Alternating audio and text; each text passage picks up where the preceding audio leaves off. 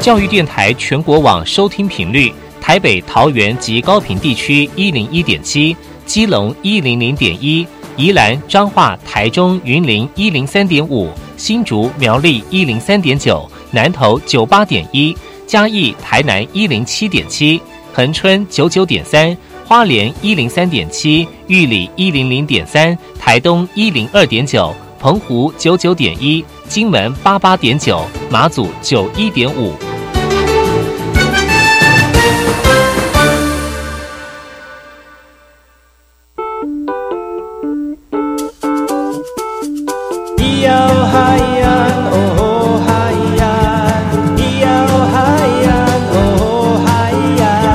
说传统就不能流行？唱古调也可以很嘻哈。我们来听听部落的声音，接收最新的部落脉动、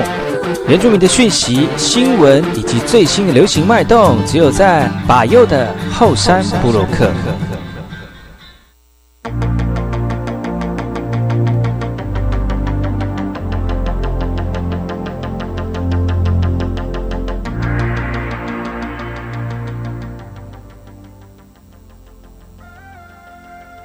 哎吼，萨利嘎嘎马波隆，我们等一台糯米苏伊后山布洛克，嘎过去巴尤比斯瓦兰。大家好，我是巴尤，欢迎各位族人朋友再次回到每个礼拜六跟礼拜日的早上十点到十一点，教育广播电台花莲分台 FA 一零三点七，由巴尤所主持的后山布洛克。新年快乐，祝大家新的一年有一个新的气象。除了透过我们的节目当中搜寻到新的原住民讯息之外呢，白也会透过节目跟大家分享在花莲这块土地上面原住民的生命故事。今天要跟大家介绍七角川事件。七角川事件很重要的一件事情，就是影响到了在这个花花莲平原，特别是在北部这个地方的花莲地区的原住民朋友。在一百一十年前的战役呢流离失所之后，现在透过有具象性的活动，让更多年轻人跟七角川族人回到自己的部落来探看自己的生活。今天要跟大家分享斯拉嘎造的故事，怎么用他的故事来说旅游？不要错过今天的节目《部落大件事》。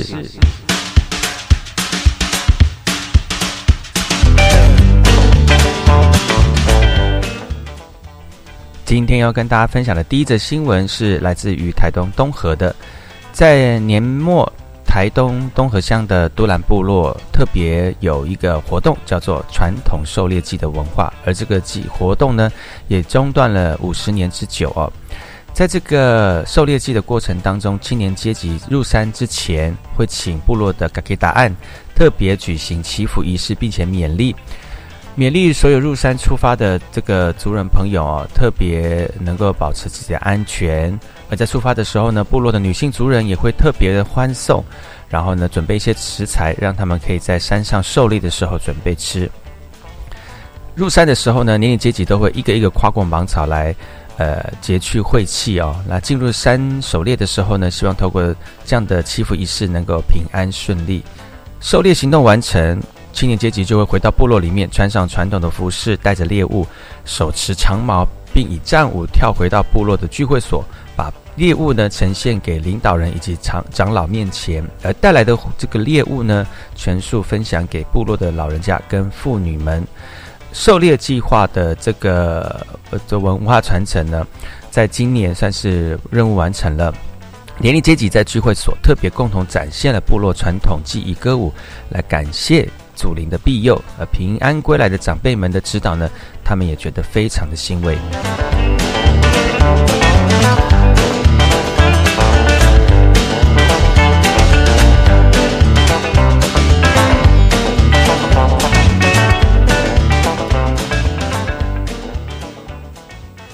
接下来这则新闻来自于南投仁爱的南投旭光高中的空手道选手在国内外的赛事都表现得非常杰出，为中正村的卡杜部落族人赢得骄傲。而这次返回他们的母校呢，要把平日练习的成果展现给族部落的族人。当中最引人注目的呢，就是二零一七年跟二零零八年获得总统教育奖的黄俊贤、史爱琪跟史正中。这些空手道的小将呢，有些出生于贫困家庭，但靠着梦想坚持突破困难。母校的师生也对他们表现这个寄予肯定哦。而一月一号也正好是部落年度春校的运动会，民众参与也非常的踊跃。小将的空手道表演精彩，也让大家留下美好的回忆。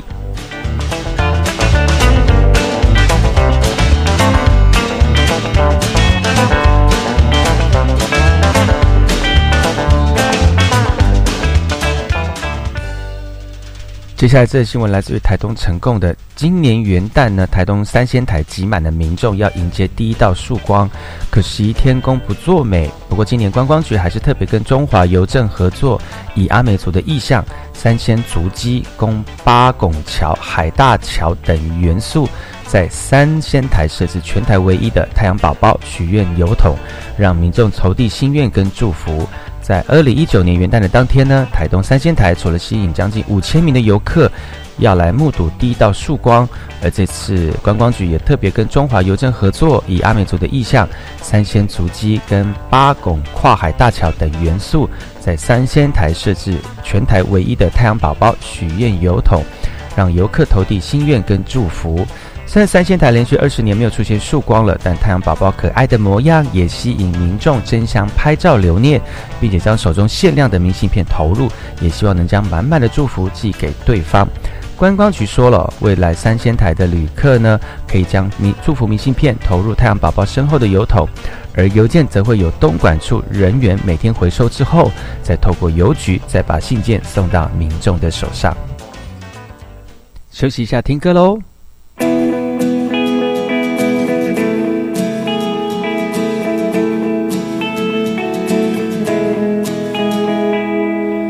Kalau nuka pangaku Ahli khai mi khawe kitang na iruma Mahalatang ahli khai ku Kahamakan atama ika mangho Nang hangku cita Uyana tu cakaparis Api nang hanaku dukaku Maka sekaku i Mahala tengahku kukisu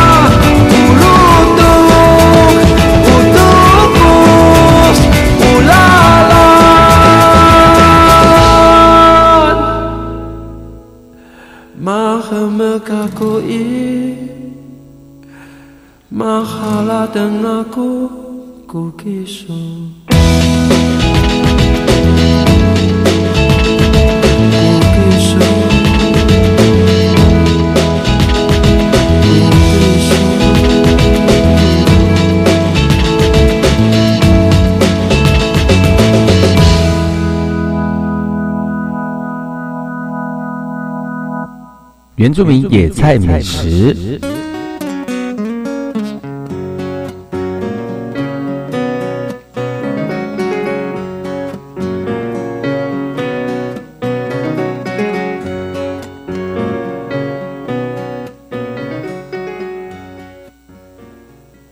今天要跟大家分享的原住民野菜美食是路桥。根据文献记载呢，台湾的路桥是原住民族移民从南洋传过来的。与老族人的访谈当中，可以知道，呃，很多老人家很小就在吃了哦。到野外工作的时候，甚至是随地就拔起来吃，所以显示呢，路桥在台湾栽培的这个历史也相当的久远，就是栽种的面积不大，往往在原住民的部落跟社区才看得到。许多人第一次看到路桥，就会把它当作是大蒜或者是韭菜。其实仔细的看它的色泽跟形状呢，其实可以发现到两者截然不同哦。甚至有人将小洋葱当作是路桥，那就更奇怪了。从形状上面就有很大的差异。不过它又辣又腥，可以算是阿美族人最喜欢的开胃菜。阿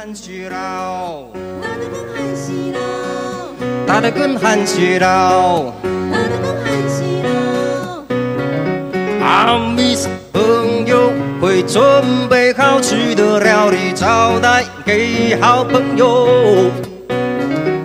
煮的、炒的、煎的或炸的，样样都是好滋味。吃过一口你就会一个接一个。两个接三个，三个接三个，好吃的东西哟哈哈，福鼎的沙西米山上大的发挥干古拉包，西边的卡朗达古拉飞树的那一天绿中的热闹干古拉，小妹酒也拿出来一切。都准备好，那么现在就要来唱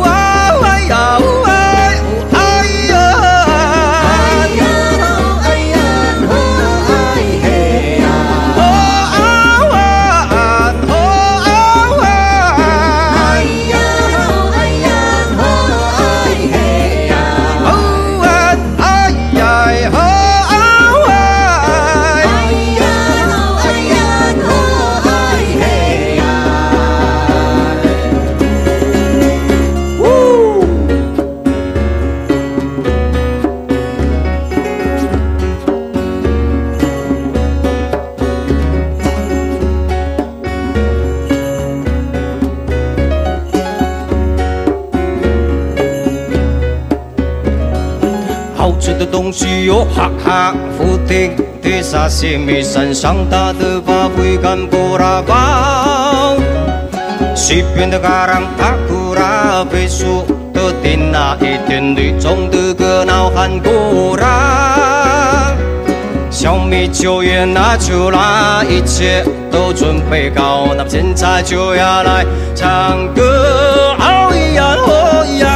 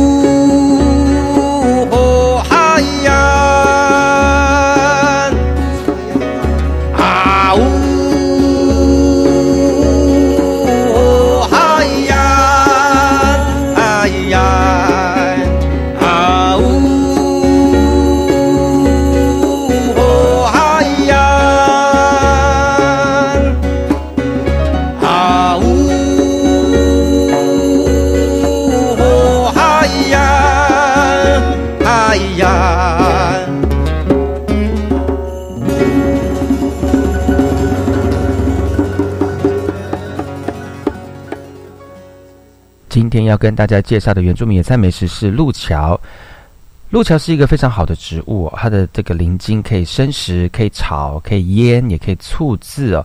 用字这个用途相当的广，它的叶子也可以吃。那从一些草药书以及文献上面也发现有许多的疗效，比如说治夜汗呐、气喘等等哦。那在野外工作的时候，万一被毒虫咬伤了，捣烂的路桥敷上去。这个肿毒也很快消退，而它的营养价值极高，但因为它特殊的腥味，一般人不太能够生食或都选择加工的产品哦。事实上，只要将它拍碎，跟蛋煎成路桥蛋，或者是跟鱼干一起煮汤，滋味鲜美，很好吃哦。但注重原味品尝的阿美族人，则是喜欢直接生吃。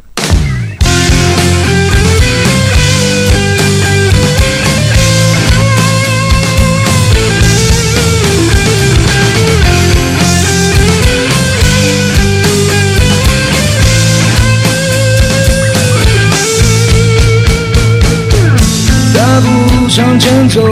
不停的走，想要成长就不要退缩。那被启动，一定有尽头。想要成功就不停的走。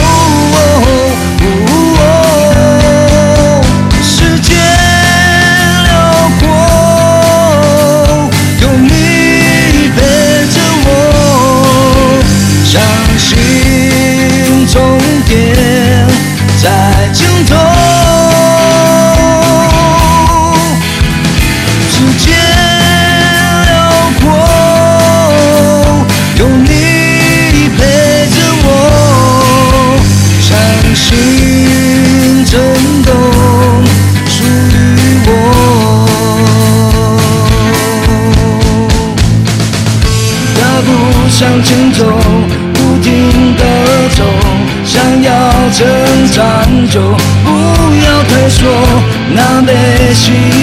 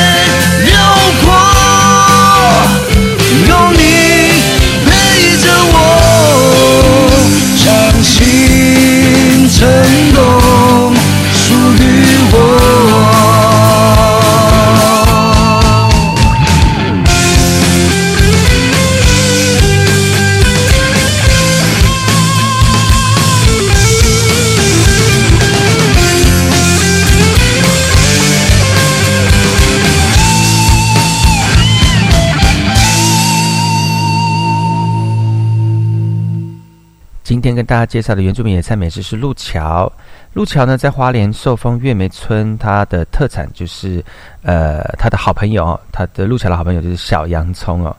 呃，它的风味也非常特别哦。这些小洋葱，它目前在植物界鉴别上面其实看不到，那究竟是在国外引进，还是跟其他植物杂交后的品种哦，不得而知。但无论如何，它是这个葱蒜类的辛辣味球茎植物。它的模样像是浑圆的洋葱，而每一颗球茎的直径顶多是一点五公分，而且只有在月眉山对面的花东纵谷那一面生长的特别好吃。种在别的地方其实是无法长得好哦，甚至只有长叶子而无法结球。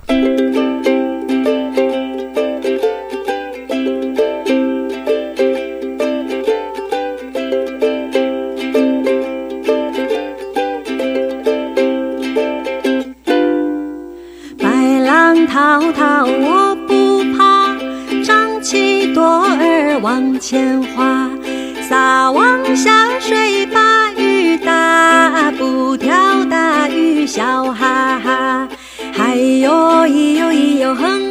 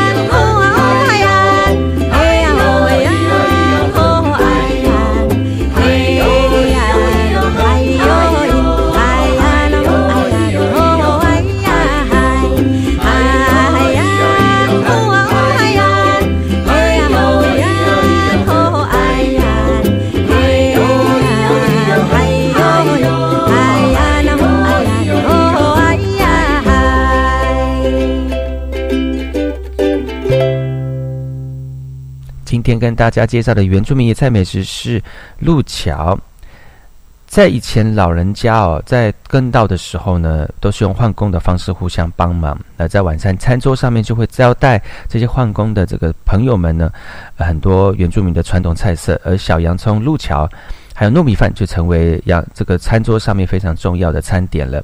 如果把小洋葱沾着酱油跟盐水一起吃哦，在南市阿美的饮食生活上是永不缺席的。想要品尝这些小洋葱，只能在吉安阿美族野菜的黄昏市场或者是人力市场才买得到。或许你可以直接到月梅村的产地，也可以找到这些好吃的菜的踪迹哦。哎呀哎呀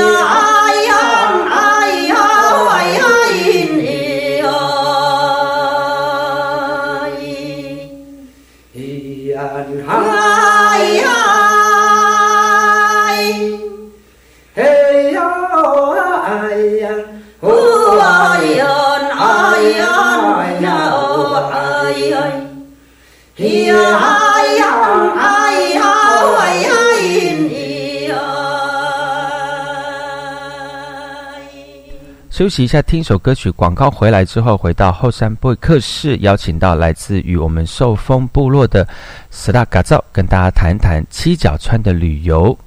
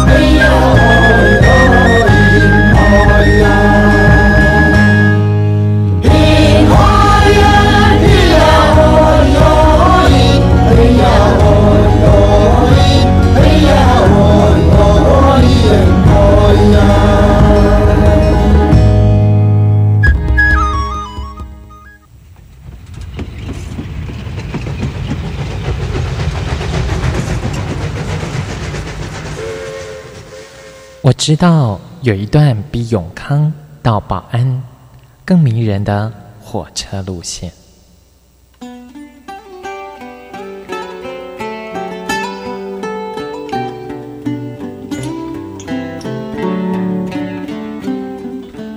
我要说的这段路线就在东海岸，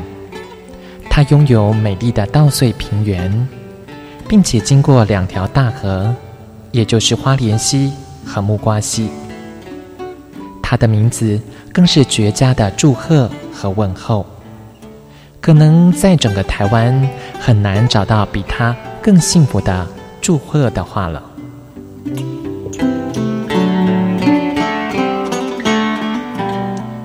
到底他们是哪两个镇呢？答案是吉安和寿丰。吉、安、寿、丰这四个字，怎么样的连结或拆开，横来竖去都是福气满堂的好字。教育电台花莲台，祝你吉安寿丰。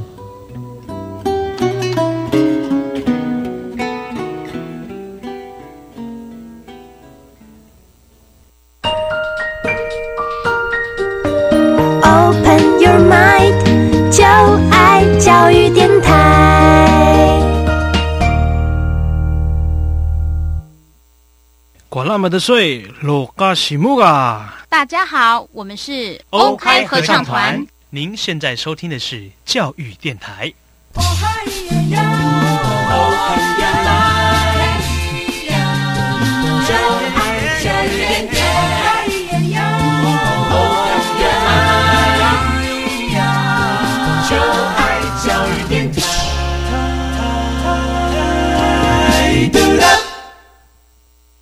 我听，我也听，但是我最爱听。马佑主持的后山部落客。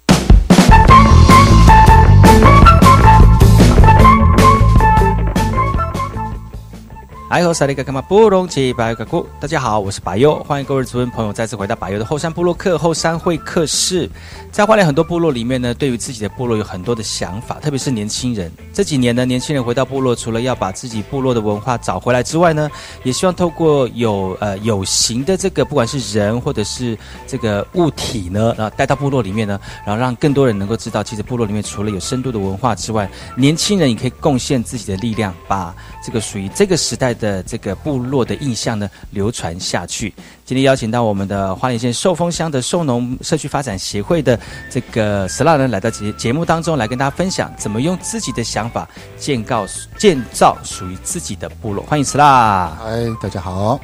对石蜡要不要跟大家聊聊一聊？就是说，就是呃，这一阵子你在你在部落里面待这段时间，最近写了一个计划，对不对？对。那要跟大家聊聊看，就是说你在部落大概多久？怎么什么时候回到部落里面，然后做？呃，部落的这样子传统文化的一种推广，嗯，还是说你本来就在部落里面？没有啊，其实部落这一块的话，其实主要是跟我太太一起来推动嗯部落的事情，嗯，那我太太也是九八年回来花莲，然后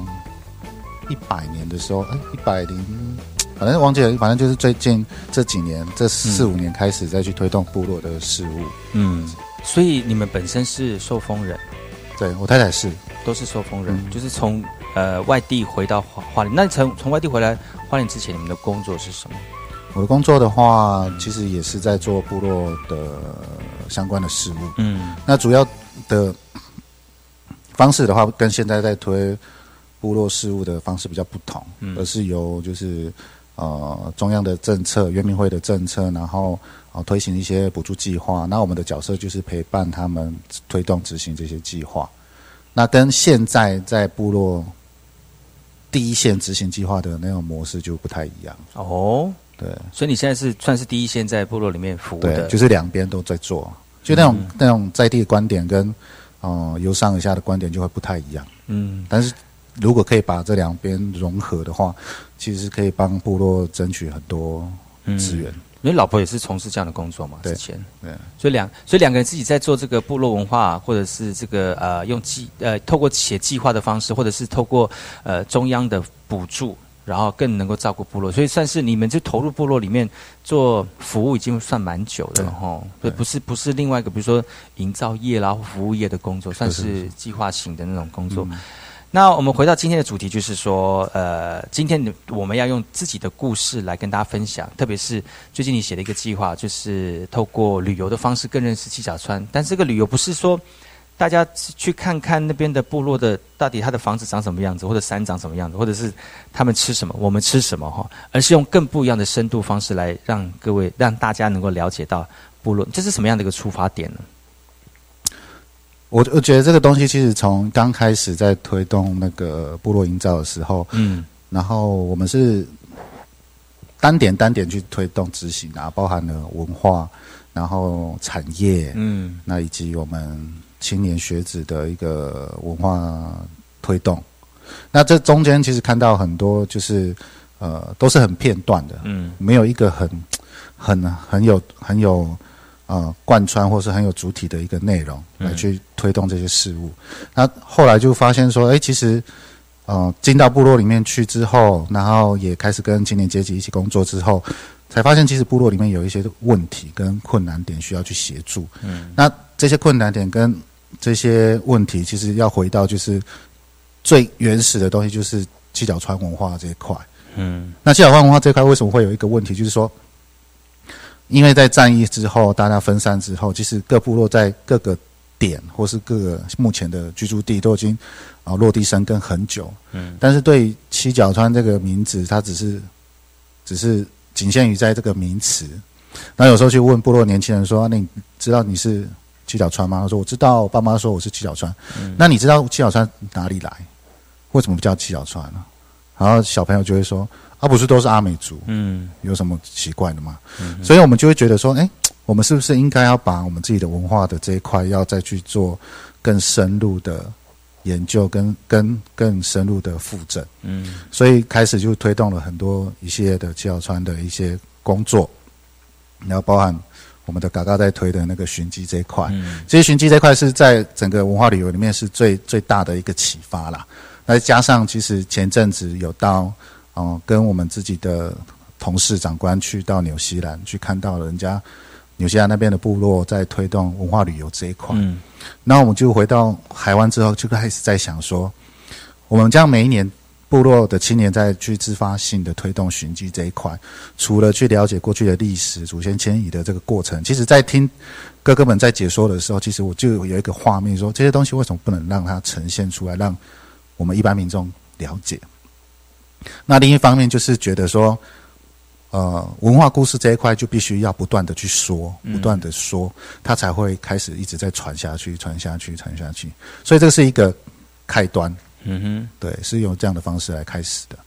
就是要写这个计划，在呃这个计划的开头哦，一定会有很多你的启发。就刚刚讲的嘛，其实它有，它算是蛮大型的一个计划呢，因为它要要很多包含，比如说人呐，或者是当下的一个活动的组织啦。那如果是要一个旅是是一个旅游的话，就是要一个非常完整的流程。那不能当不能把人家带进来之后说我们吃个饭就走人，而且很多现在旅游团越来越追求品质跟活动的内容哦。如果内容没有达到这个嗯呃这个旅客或者是来这边旅游的人想要的那个想法跟达到他们的要求，其实很容易这个计划就就会就会怎么样就被人家淘汰了。但是透过这个计划，好像今年这个计划在写的过程当中也得到很多的鼓励跟奖项嘛。那为什么你们会得奖？那这个这个原因要不要跟大家稍微分享一下？为什么今年会获得这样的一个殊荣？好，其实当初，嗯，当初看到这个一个一个花莲哦花东重感处的一个计划，叫做哦好游创意花东花东 Top Ten 的一个游程设计竞赛了。那个过去其实我有稍微看到，好像。好像地方政府还是哪一个单位都有办过这样的一个流程设计竞赛，那我们就在想说，我们要不要来？我跟我太太就在讨论说，要不要来试看看。然后我一开始也是没有这么没有抱那么大的信心呐，因为毕竟要推的这个文化旅游这一块，其实跟我们现在有一些部落在推动的部落旅游，其实有一点点不同。嗯，那因为其实我们大家这样这几年这样看下来，都包含我们自己在帮以前在帮。也不是以前啊，就是自己的另外一份工作，就是陪伴部落推动执行计划的时候，其实部落有很多在推所谓的部落旅游。嗯，可是，在部落旅游，其实到后期都变得有一点被克制化，就是可能旅行社他可能会说：“哎，我们需要看射箭，哦，不，我们需要体验射箭，我们需要为什么要体验射箭？因为他就觉得原住民就要射箭，对对，原住民就要射箭。然后或者是，嗯。呃，捣小米啊，或者是做糯米啊这些东西，哎，原住民不是就是要吃这种东西，要做这些东西吗？所以那种刻板印象就是就是停留在那个那个环节。那部落他觉得，可是这也不避讳啦，就是部落他需要生机嘛，嗯，我就需要赚钱，我就必须要去要去迎合一些啊，比如大家需要的，要妥协一下，对，妥协一下。可是这样的话，其实也会开始影响到整个部落的。生态，嗯，就是你妥协之后，接着这些客人，那你也去，你也必须要改变部落的一些营运的模式嘛。那你可能会跟你的合作的商家，比如说，哎，那你们要做导导小米啊，你们要做独论，然后以后就是做这个怎样怎样，嗯，那他自然而然就习惯说啊，光有游客来，或者是如果今天有客人到我家，我就必须要做这些事情。哇，这样就变成是变相教我们原住民怎么生活呢？对哦哎呀，本来原来那个地方是没有在射箭的，你就是硬要弄一个射箭出来，啊大家都要射箭的。所以就所以就是因所以因为是这样的，所以就就是希望能够做一些不一样的嘛。嗯，所以所以我们就在那个整个流程设计上去做一些调整。嗯，那就是我刚刚讲，就是把那个寻机这一块，就是整个路线跟旧社的位置，哦，去做一个解说。那因为其实、呃我们在解说的这些内容，其实都是哦部落的哥哥们，嗯，哦，就是去田野调查出来的东西，所以它是它是一个完整的历史，它是一个是事实。嗯，那你在解说上的时候，其实融合现在在地的现貌的那个感觉就会很特别。嗯，那我也在想说，其实当时我去去从的整个，先从七角川的这个历史，然后再讲到战役这一块，其实让现场听的委员他可能很有画面，嗯，然后他才会觉得说，哎，很想要来玩玩看我们的体验我们的游程啊。所以我在想，可能当时是这样的原因才拿到这个奖项。嗯嗯嗯。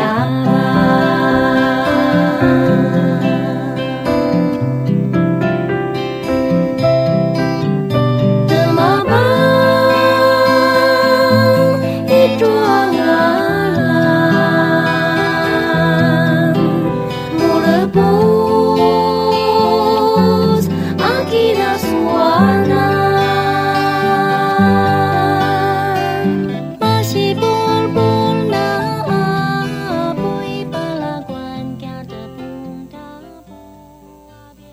那我们再看看你的计划好了。如果你你这个整个计划的安排流程，要不要跟大家分享一下你怎么安排的？如果刚才你在讲说，在评审委在听的时候觉得很有画面，然后觉得跟一般的旅游行程不太一样，特别是在原乡部落里面的旅游不太一样的话，那你是大概是怎么安排你这几天的行程？好，那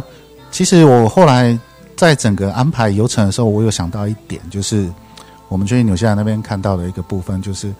哦、呃纽西兰它有一个有一个仪式，嗯，就是他在接待客人，不要讲游客了，我们现在现在不要不讨论游客这件事，嗯。只要有是有外宾或是有人进到毛利的部族的部落。里面去的时候，所以他会有一种仪式来迎接你们。好、那这个仪式呢，就是不管是去他们现在的文化村，文化村就是有点类似我们九州文化村那种、嗯嗯嗯。那种比较商业的展演性的展演性的那个单位，他们也会有这样这一套仪式。可是如果你真的进到他们部落里面去，还是有那一块。那这个东西，呃，可能大家不太了解我在讲什么，可能就是因为我们的原住民现在在接待游客、接待客人的时候，都用了一个方式，就是比如说迎宾舞，对，哎迎宾呀，哎呀，对，对就是用这种方式。可是过去我们好像没有，不是这样子，好像不是这样子，对，不是这样子。所以我们是希望说，就像我们在我们那个七小川旧社那个东门，嗯。它是一个很主要的一个进出口，进出口嘛。嗯。然后那边有一个会，类似导一个会所，那这边就是做一个接待。啊可是接待上其实一定会有一些仪式，嗯。那我们现在就是希望把这个仪式找回来。嗯。那也也去也去跟老人家询问了一些东西，所以我们把整个游程的开头是先去我们的七角川的纪念碑，嗯。哦，到那边做一个祭祖的仪式，就是告诉我们的祖先说，今天有谁来到我们部落来做参访，那来的单位或者是来的代表有谁，嗯然后有部落族人来去做一个主祭的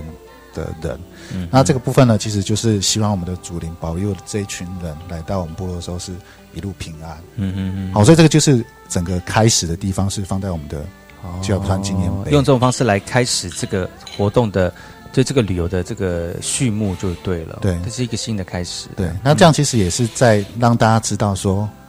哦，我我我我现在终于了解，原来有一个七角川纪念碑，那可以从这边开始讲我们整个七角川的一个故事。嗯嗯嗯，那再从纪念碑开始到我们的东门那边开始做一个简单的巡礼。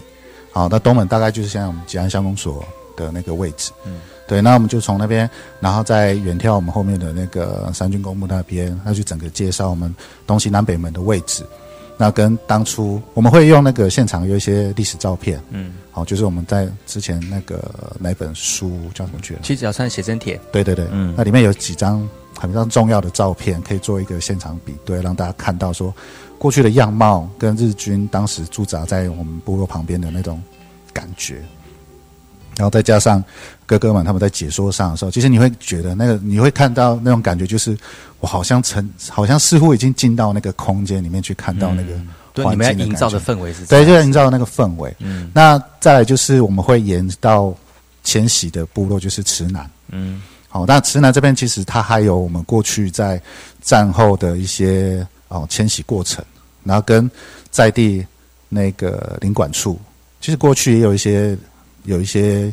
有一些故事在这里面，嗯，那我们去这里面，当其实我们还在整理在地的一些故事来去做结合，那最后会回到我们的受封的部落去，嗯，那说回到部落去的时候，其实会看到现在的东西，就是在战战战争之后部落的现在的生活模式，但是他部落怎么去找到可以呃可以有。现阶段的一些产业的一个一个一个东西出现，嗯，就包含结合我们的阿鲁巴，嗯，那因为我们的部落在在地部落的一些产业做结合，对，因为其实我们就是啊，我们部落叫加鲁巴烂嘛，它就是一种野市哦，台东市，嗯，它非常多过去，那我们怎么把在地的地名跟我们有可能可以产生的产业做结合？嗯，所以其实整个游程的设计上，大概会是呈现就是从过去。迁徙到现在，嗯，好，所以就是让大家看到整个七条川发展的一个简单的一个脉络，嗯，对，所以这是设计的主要的内容，大概就是这样，而且蛮蛮深度的呢，嗯，对，但在前面那段呢，其实很多应该会有很多那些对于在这块土地上面也想要多一点认识的朋友来说，应该算很大的吸引啊，因为其就算七角川事件在。台湾这个这块土地上面的占占在原住民的历史里面是很重要的一个一个历史事件，特别是在台湾的东部哈。那其实这一段历史已经，我觉得最大的影响就是让七角川社的人在这块平原上面消失。他没有那个没有自己的属于自己的土地哈，我觉得这算是一个很重大的一件事件。但是过了一百多年之后，我们透过不一样的部落，或者是嗯，我们同一但不虽然在不一样的部落、不一样的地点，他们同样的留着自七角上的协议，然后再把那个心凝结在一起，而那个心凝结在一起，就不是因为。地域的影响不会受到地域的影响，反而会让大家能够更凝结在向心，在某一个意识意识当中哦。那其实这这段这段旅行其实很重要的，对呃喜欢台湾原住呃台湾原住民或者是台湾的这个历史事件的人哦，其实是很好的一个学习的过程就有别于吃吃喝喝啦，但是还是还是有把部落的产业带进去，因为我觉得。历史事件已经过去了，最重要的还是要怎么活出现代的一个样貌。对，特别是我们已经离开，而且离开自己原古部落里面那么久，而大家都分分分散了哈。特别是远到还到台东的鹿野区哈，那要怎么把那个有形的东西聚集在一起，其实很难。但是如果能够把一个意识凝结在一起，这个意识是凝结起来的，其实那个那个力量也是非常强大的啦。嗯，那你这样的行程规划大概是几天呢？哦，要从要从那个 呃开始，从从那个那个纪纪念碑那边开始走走走走走走走，是用走的吗？还是还是坐坐那个那个游览车？游览，我们我们当初它其实有限定，就是资格，就是你你的游程设计提上来的时候，至少要四天三夜。哦，那或者是三天两夜。嗯，对。可是我觉得你，当然一开始提的时候会有一点困难，因为毕竟部我们的我们自己的部落不像是。不像是比较比较已经经营很久的部落，像司马库斯啊，或者是哦奇美那种，就是他们已经有很好完整的那种，你要来两天一夜、三天两夜都有。嗯，但我们这个部分就是必须要像我们就是跟太仓部落这边来去做合作，嗯，跨部落的跨部落的合作，然后还有池南这里，嗯，就是把一些东西让，因为必须必你必须要走到深度的话，必须有必须有一些东西是需要拉长，嗯。那我们当然也有安排一小段的上山的采集的行程，嗯，那采集这个部分其实就花很多时间，嗯，那另外最后其实还有一个行动剧的演出，嗯，这是我们一直在希望推动规划的。那那个行动剧的部分就是会让你看到，就是从你白天去看到旧旧社的样貌跟现在的样貌是，我们还会让你看到真实的事件的演出，嗯，好，就是用行动剧的方式让你看看那个。那个逃难的过程，嗯，事件的演出。那这其实这个行动剧的故事呢，其实是不是我们去编排的？不是说按照那个事件的那个内容来去编排，而是我们去过去我们在部落里面去做填调。那为什么要去做填调这件事情？是因为大家面对七角川这个事事情，嗯不是我们族人啊，是外界对七角川这个部落的时候，他们只知道七角川战役这件事情，哦，就是打仗嘛，然后就还包含刚刚提的，就是哦东部发展这个很重要的。但是其实七角川各家户他们在整个迁徙逃难的过程，都有很多很多故事，嗯有感人的，有有伤心难过的，还有很还有相聚相找到自己亲友的这些故事都有。所以，我们把那个其中一一段调查出来的故事，会把它变成行动去来去呈现。嗯所以你可以看到那个真的感受到那个当时的逃难的过程，跟后来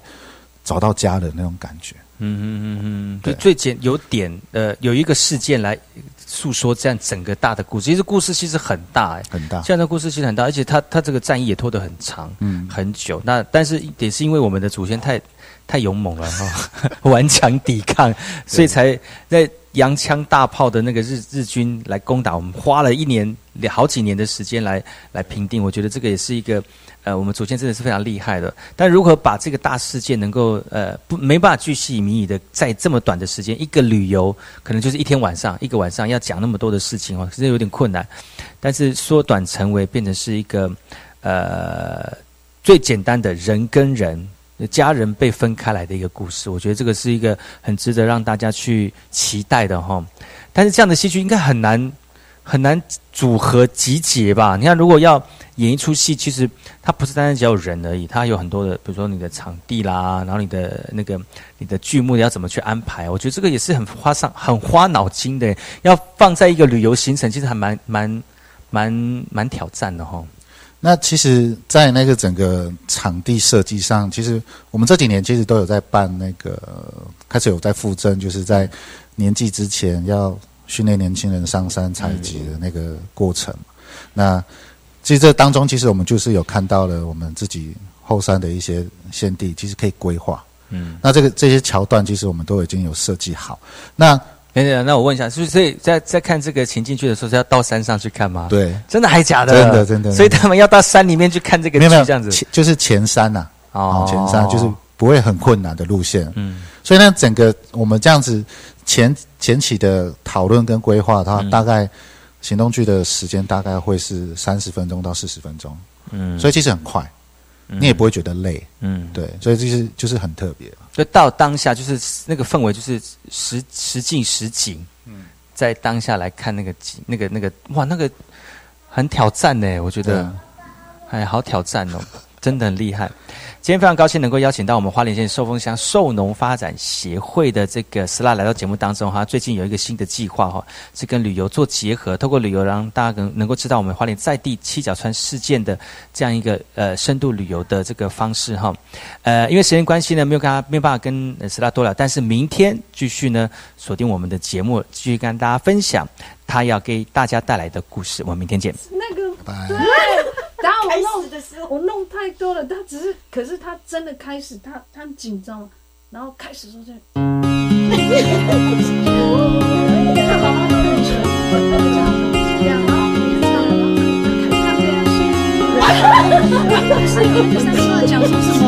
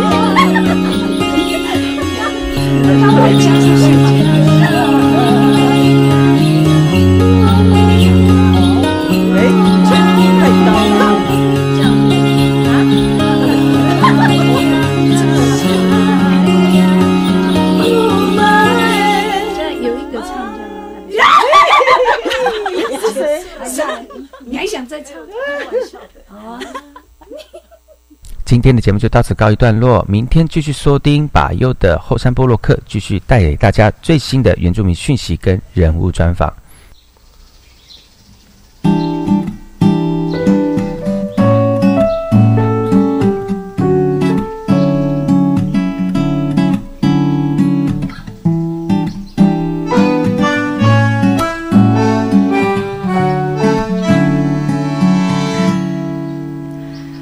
是这样的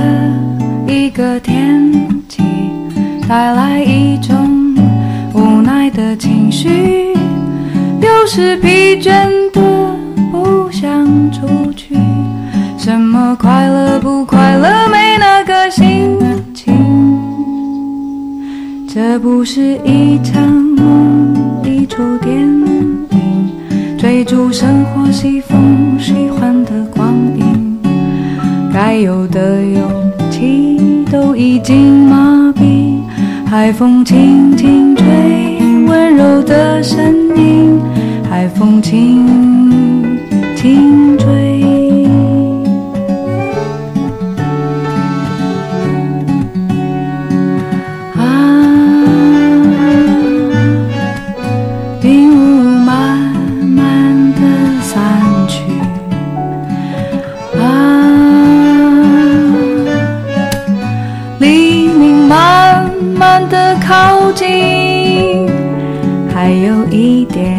时间在咖啡之间休息。